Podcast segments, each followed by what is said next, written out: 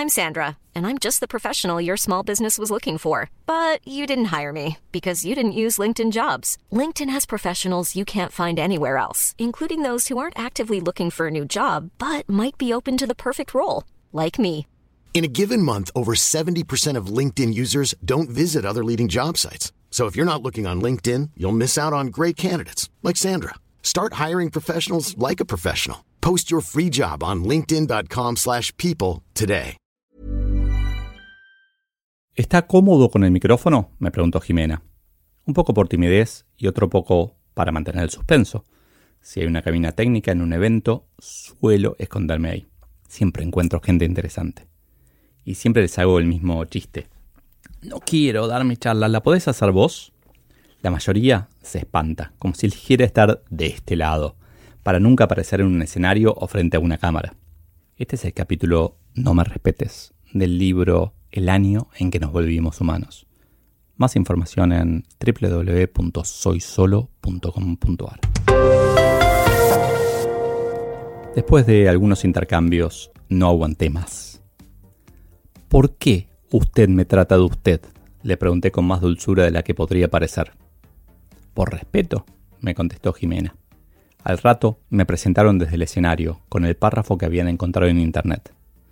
Yo escuché algo como Sarasasasasa, Sarasasa, Sarasasasa, Leonardo Piccioli.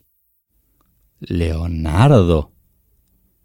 ¿Por qué valoramos tanto los títulos, los premios, las formalidades? Pero lo peor de todo fue que me dijeran Leonardo. Sí, nací Leonardo, y recuerdo perfectamente cuándo, ya como gerente general, quise cambiar mi nombre en las tarjetas. Te tienen que respetar, no podés poner Leo en tu tarjeta, me dijeron. ¿Adivina? Si lo hice. ¿Respetar al CEO? En 2003 tuvimos en la empresa la visita de los CEOs de las dos compañías más grandes del mundo de nuestro rubro. En inglés no hay forma de tutear o tratar de usted. Sin embargo, uno claramente se hacía respetar.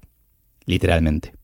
Vino con dos guardaespaldas que, unos días antes, hicieron el recorrido del hotel a nuestras oficinas varias veces, chequeando los hospitales más cercanos por si le pasaba algo durante el recorrido.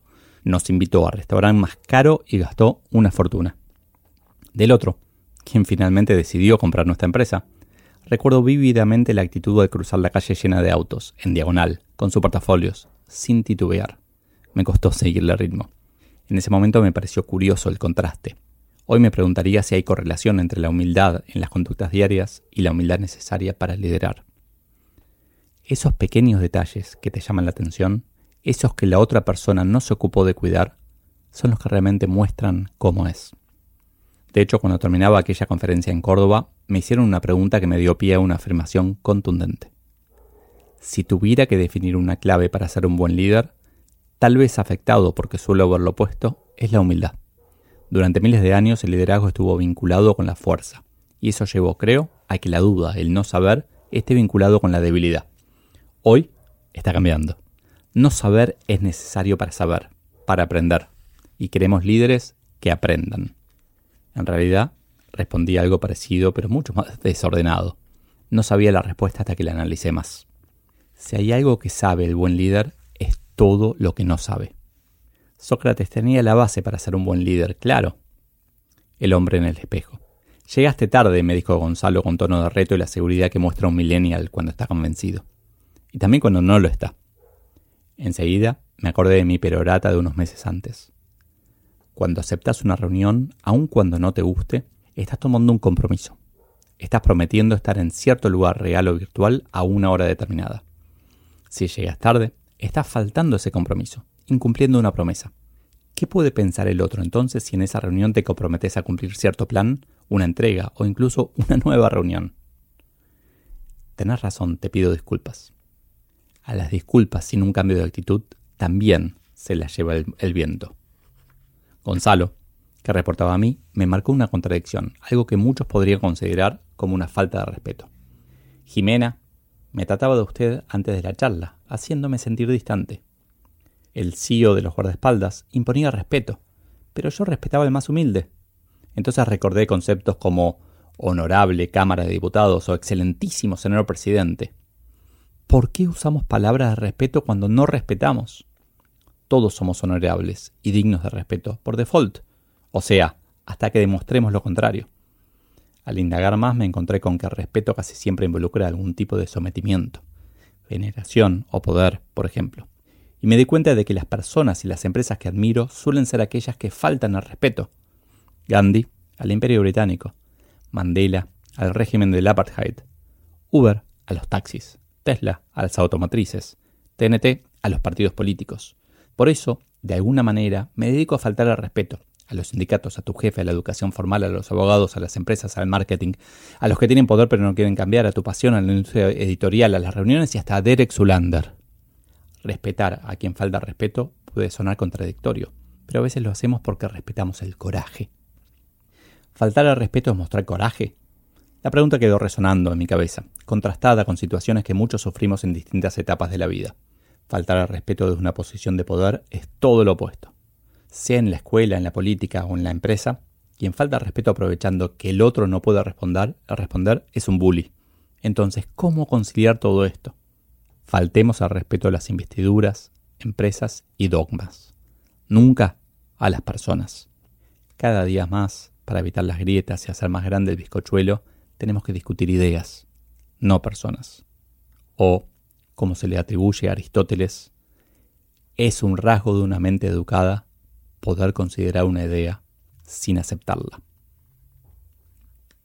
El respeto es algo que creo que desde chiquito me, molestaba con todas esas normas en las escuelas que, no entendía para qué. Pero ya de grande cuando me sentí más seguro de poder faltar a las normas, me pareció evidente, me parecía terrible, me sigue pareciendo terrible que me, que me sentirme sobre respetado. Tal vez no lo tengo bien resuelto. Tal vez debería ir a terapia, ¿no? Sí, después de escuchar todo este podcast seguro concluiste eso ya. Pero más allá de mis problemas individuales, creo que hay, hay un absurdo en esto de no respetamos a los políticos, pero los llamamos excelentísimos, honorables y no sé qué. ¿Qué somos idiotas? Eh, cuando viene el jefe, hacemos así con dos deditos arriba del hombro, mostrando viene el general, viene el capo, simular respeto. Es como, ese respeto es un respeto falso, es un respeto que aleja, es un respeto que, que no lo veo en el futuro. En el futuro lo veo como mucho más, como un respeto mucho más inherente a la razón humana, a la, existencia, nos respetamos, punto, que implica también no nos gritamos en, la cancha de fútbol ni nos tocamos la bocina en la calle, salvo que sea una emergencia, no una alerta, salvo que sea para que lo que existe la bocina. Lo mismo en, miles de otros contextos, podemos decirnos las cosas a la cara, tal vez es un poquito un sueño, ¿no?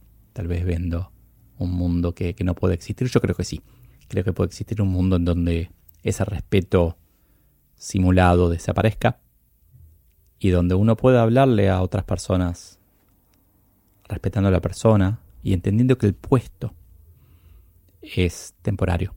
porque Ese puesto que tenés es temporario y lo peor es que ese puesto que querés por el que estás luchando también es temporario.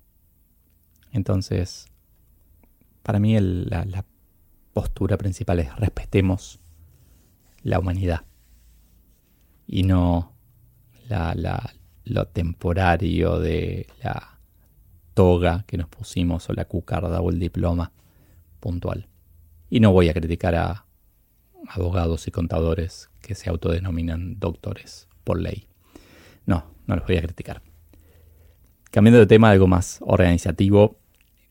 Cada vez quedan menos capítulos de este libro, ya falta muy poquito sabe que si no lo compraste, el libro por ahora está solamente en este formato audio y en formato Kindle, el formato de Amazon electrónico. Lo podés ver en leopecholi.com barra cuarto libro. Tal vez un día lo haga en papel, tal vez no, no lo sé. Depende.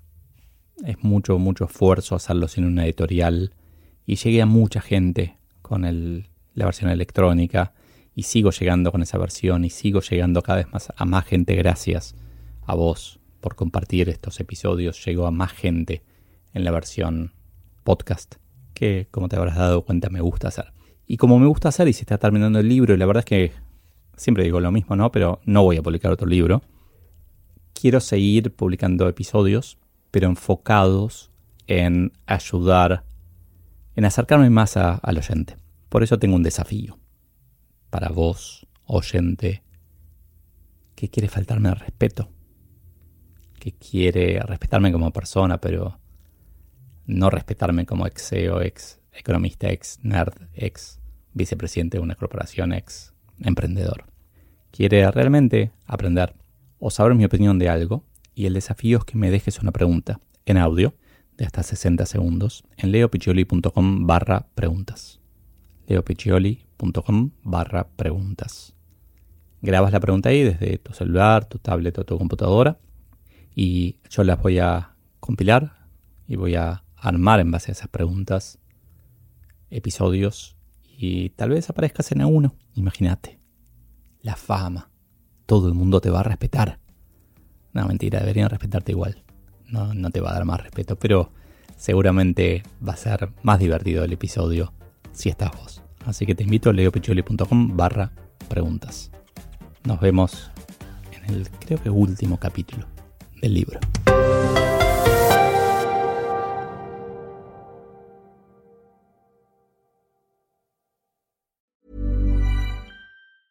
If you thought the only way to get a more defined jawline with natural looking results was through surgery, think again. Juvederm Volux XC is a non surgical injectable gel filler that improves moderate to severe loss of jawline definition and can help you achieve natural looking results with little downtime. Even better, this improved definition lasts up to one year with optimal treatment. No maintenance required. Improve jawline definition for a smooth, sculpted look with Juvederm Volux XC. For important safety information and to find a licensed specialist, visit juvederm.com. That's J U V E D E R M.com. Not for people with severe allergic reactions, allergies to lidocaine, or the proteins used in Juvederm. Common side effects include injection site redness, swelling, pain, tenderness, firmness, lumps, bumps, bruising, discoloration, or itching. There's a risk of unintentional injection into a blood vessel, which can cause vision abnormalities, blindness, stroke, temporary scabs, or scarring. Talk to a licensed specialist to find out if it's right for you.